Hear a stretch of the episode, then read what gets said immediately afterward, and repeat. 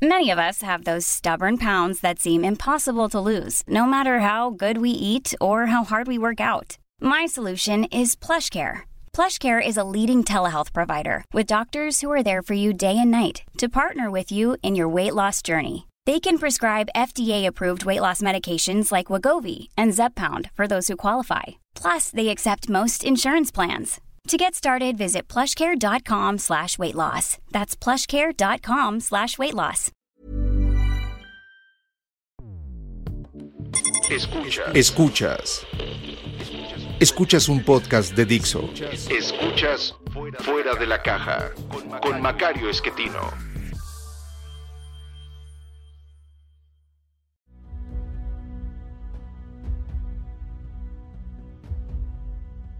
Bienvenidos, esto es Fuera de la Caja. Yo soy Macario Esquetino, le agradezco mucho que me escuche. Esta es la emisión número 99 de Fuera de la Caja. Estamos a punto de llegar al centenar, pero hoy como es una emisión impar, nos toca hablar de coyuntura y bueno, pues lo que tenemos en este momento es una cantidad muy grande de información económica sobre la cual creo que vale la pena platicar un poco. Eh, se ha publicado ya el el estimador oportuno del Producto Interno Bruto para México durante el segundo trimestre. A lo mejor usted no lo recuerda, el Producto Interno Bruto es todo el valor agregado que se genera en este país en ese trimestre, es decir, entre abril, mayo y junio. Y bueno, pues generamos una cantidad mucho menor a la que habíamos generado el trimestre anterior o el año anterior. Es eh, la caída más grande registrada para un trimestre en toda la historia, porque los trimestres en realidad eh, los podemos medir más o menos desde 1980. En realidad son estimaciones, lo, empezamos a medir formalmente en 93. Eh, entonces de años anteriores no tenemos eh, datos trimestrales, pero tampoco hay nada que se parezca a lo que ocurrió durante este segundo trimestre. el dato más terrible que tenemos registrado de caída de la economía es en 1932.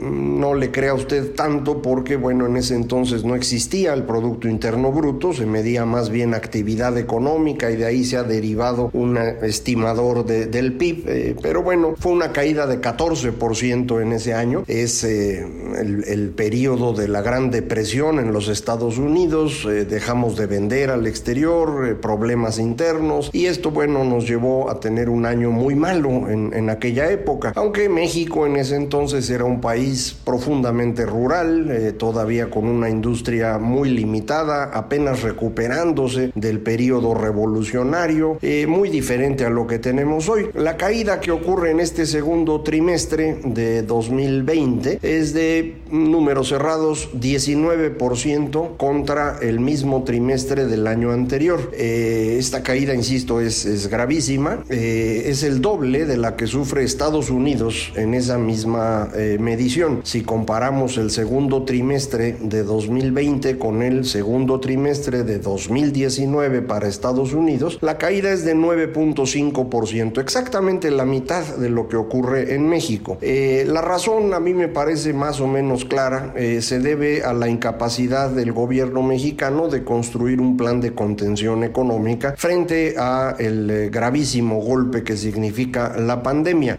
sabemos que la pandemia está causando problemas económicos en todo el mundo debido a que las personas decidieron aislarse en eh, la mayor parte de los países por eh, decisión propia. En muchos el gobierno también impulsó el que hubiera este distanciamiento para evitar eh, pues que hubiera saturación de los servicios de salud. Y el distanciamiento provoca al mismo tiempo problemas de oferta y problemas de demanda, es decir, se puede producir menos, pero también la gente quiere consumir menos. Y el resultado es una caída muy muy fuerte. Eh, muchos países occidentales decidieron establecer programas para evitar que este golpe fuera tan duro, apoyando la parte que es más fácil de apoyar, perdón la redundancia, desde el gobierno, que es la demanda. Eh, para evitar que hubiera un problema muy serio de demanda, pues hay que ayudar a que la gente siga teniendo dinero, a pesar de que no esté trabajando. Esto se hizo, por ejemplo, en eh, Dinamarca o en Gran Bretaña, con apoyo del gobierno, pagando un una parte del salario de los trabajadores. En Estados Unidos se les envió dinero a través del correo, se les envió un cheque a todos los estadounidenses,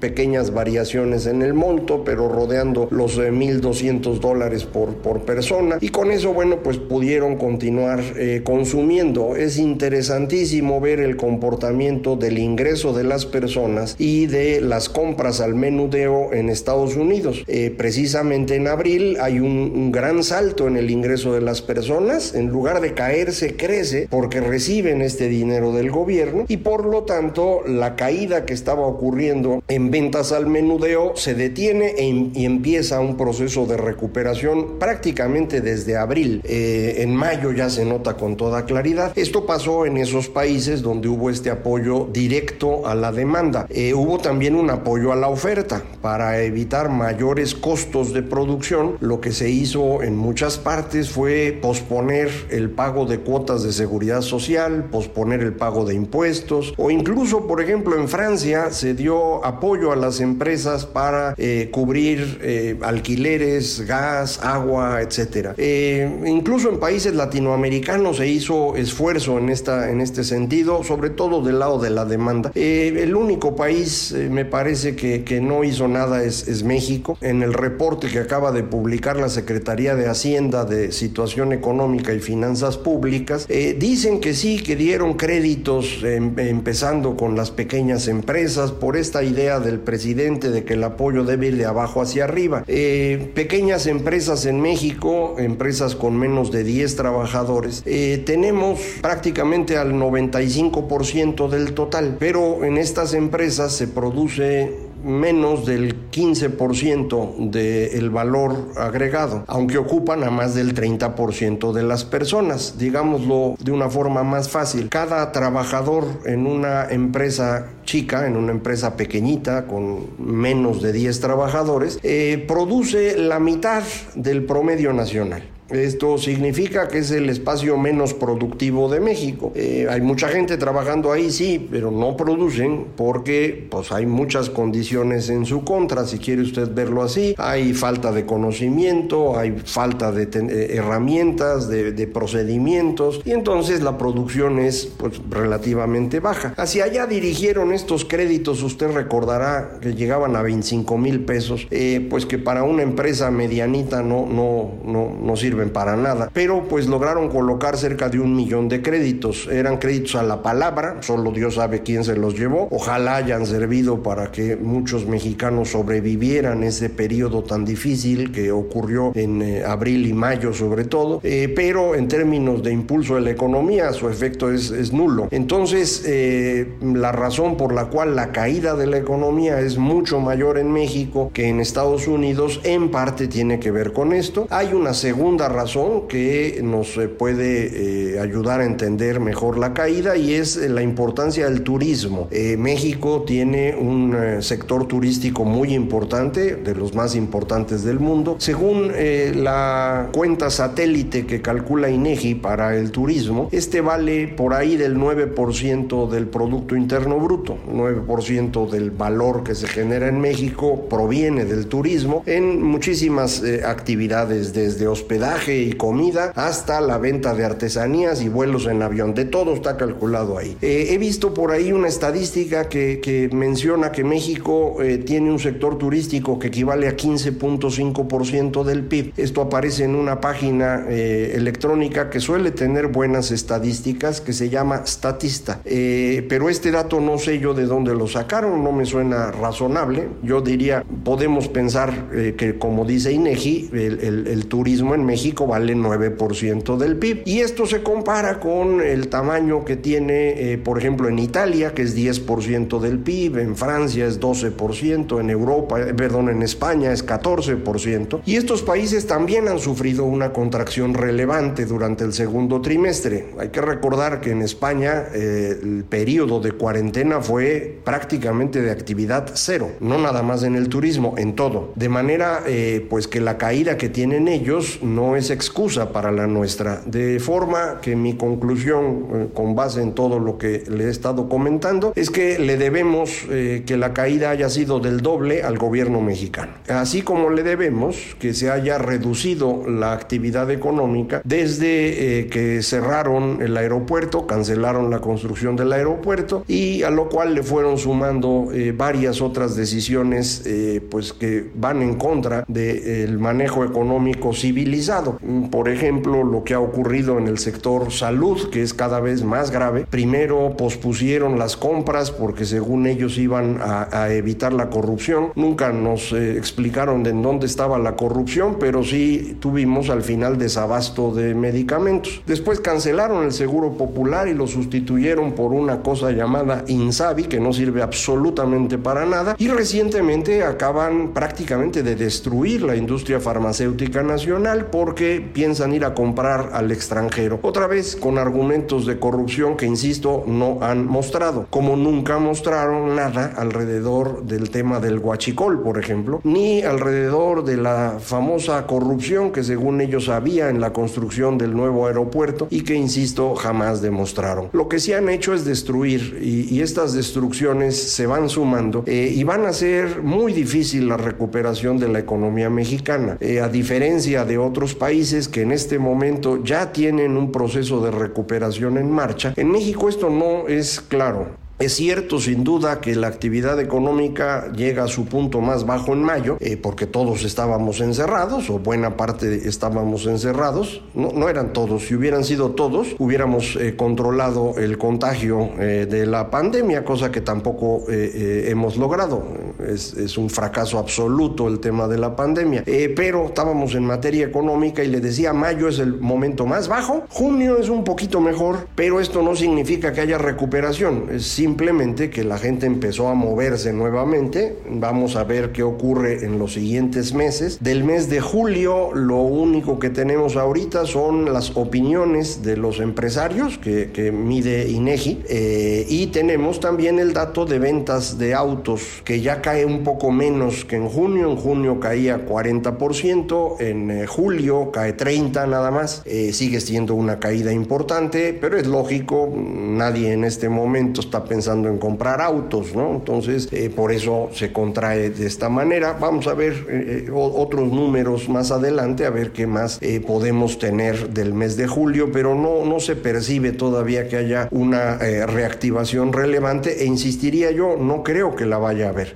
sí vamos a estar por encima del valor de mayo, es decir, durante este tercer trimestre, que incluye julio, agosto y septiembre, la actividad económica en México no va a caer 19% contra el mismo trimestre del año anterior. Eso no va a pasar. Eh, vamos a caer menos, pero vamos a seguir cayendo y esto va a seguir ocurriendo durante un buen rato. Eh, lo cual me lleva a, a mantener mi estimación de que la economía mexicana debe contraerse durante este año alrededor de 12%. Sigo siendo uno de los más pesimistas. Eh, acaban de salir estimaciones de los economistas del sector privado según los encuesta el Banco de México y siguen reduciendo su estimación de crecimiento, ya van en menos 10. Entonces a lo mejor en, un ratito ya nos emparejamos y todos eh, coincidimos en alguna cifra que estará entre menos 10 y menos 12. Vamos a ver en, qué lugar se ubica. Eh, tenemos en, este eh, comportamiento de la economía un fenómeno también muy muy particular. Y es que el gobierno mexicano logró incrementar sus ingresos durante este semestre algo que, ningún otro gobierno que yo haya visto ha logrado. Es un poco absurdo que frente a una crisis de este tamaño, el gobierno en lugar de incurrir en un déficit y ayudar a que la sociedad sobreviva, es decir, frenar un golpe externo antes de que llegue a los hogares y las empresas, en lugar de hacer eso el gobierno mexicano no solo no ayudó, sino que extrajo más recursos de la sociedad. Eh, esto no es una eh, circunstancia que yo considero considere razonable. No, no parece que ningún otro gobierno esté actuando de esa manera. Eh, la explicación que tienen es que han logrado una recaudación eh, extraordinaria en los grandes contribuyentes. Normalmente, es decir, en los eh, primeros semestres, en los años anteriores, el gobierno recaudaba en el orden de 34, 35, 36 mil millones de pesos en este sector. en este semestre recaudaron 120 mil y mucha gente pues lo celebra porque dice, ah, pues sí, es que los grandes empresarios nunca pagan completo y ahora se les está obligando. Es una muestra de que el gobierno está actuando bien. Eh, esto coincide con el gran cuento nacional de que los malos son los empresarios y el pueblo es siempre bueno. Esto, ah, recuerde usted, lo aprendió en primaria. Eso es lo que nos decían con nuestros libros de texto. Es este pueblo bueno que se levantó para enfrentarse al dictador Porfirio Díaz y a los empresarios que eran sus amigos. Esto es indudablemente un cuento, eh, pero es el cuento que le daba legitimidad a los gobiernos de la revolución. Y como este gobierno, el actual, eh, intenta recuperar esa legitimidad de la revolución mexicana, pues el cuento le, le queda muy bien. Y lo utilizan para decirnos, ya ven, nosotros sí le estamos cobrando a los grandes empresarios, le estamos cobrando a los ricos y eso va a redundar en beneficio de los pobres. Hay que tener mucho cuidado con estas afirmaciones. Eh, primero porque quien más está sufriendo en este momento son precisamente los pobres. Ha habido un incremento considerable del número de personas que no tienen ingreso suficiente para adquirir la canasta básica que el Coneval utiliza como referencia. Eh, este incremento significa que pasamos de 48 millones a 72 millones de mexicanos que no pueden comprar la canasta básica de Coneval. El incremento de 24 millones de mexicanos bajo el nivel de pobreza no parece una eh, excelente idea, en particular para un gobierno que ha insistido que está trabajando primero por los pobres. Eh, no están mejorando los pobres, pero se está golpeando, dicen, a los grandes empresarios. Aquí tenemos una preocupación muchas personas y es que el cobro de estos impuestos está ocurriendo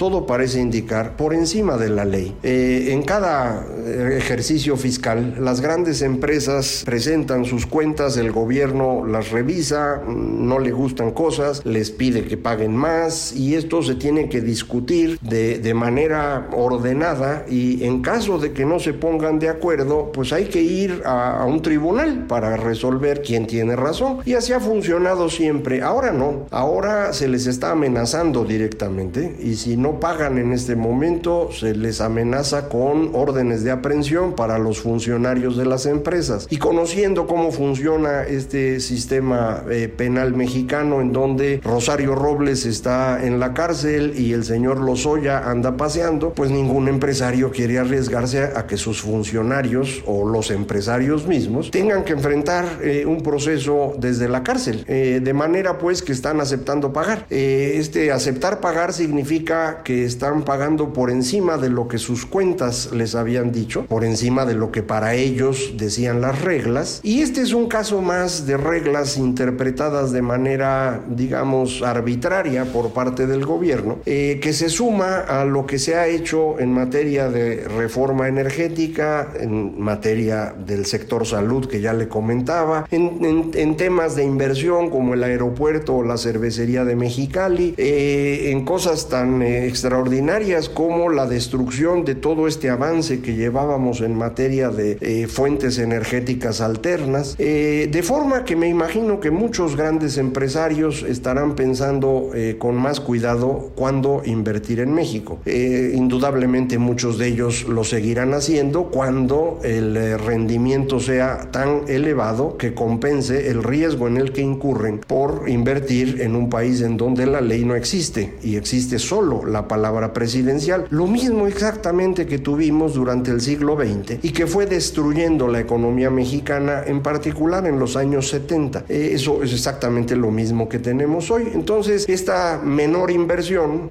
implica que la capacidad de recuperación de la economía mexicana se reduce. Y si a eso sumamos una sociedad muy golpeada por la crisis eh, que no tuvo el apoyo de su gobierno, por eso mi preocupación de que no vamos a tener una recuperación rápida en la economía nacional eh, y esto puede convertirse en algo verdaderamente difícil de manejar políticamente para alguien que solamente entiende eso, como es el caso del señor presidente. Vamos a ver cómo se ponen las pero eh, yo insistiría, la situación es eh, bastante seria, no es nada más un tema de que la economía no crece, como está pasando en todo el mundo, es un tema de hambre, de pobreza, de extorsión a las empresas, de reducción en la capacidad productiva nacional, y esto si no lo podemos manejar adecuadamente en términos políticos, puede convertirse en un estallido social. Yo espero que esto no ocurra, eh, pero creo que tengo que platicárselo porque de eso trata este, este podcast, que por cierto ya se acabó. Muchísimas gracias por escucharme. Ya sabe, para ponerse en contacto es muy fácil, Macario MX en Twitter, arroba Macario MX, correo electrónico macario arroba macario.mx, página www.macario.mx. Muchísimas gracias, esto fue Fuera de la Caja.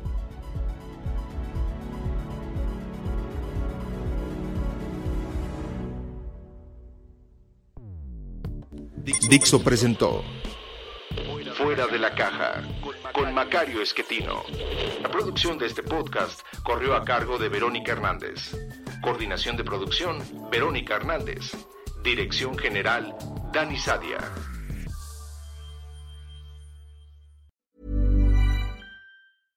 Flexibility is great. That's why there's yoga. Flexibility for your insurance coverage is great too. That's why there's United Healthcare Insurance Plans.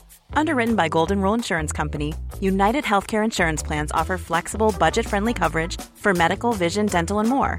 One of these plans may be right for you if you're, say, between jobs, coming off your parents' plan, turning a side hustle into a full hustle, or even missed open enrollment. Want more flexibility? Find out more about United Healthcare Insurance Plans at uh1.com.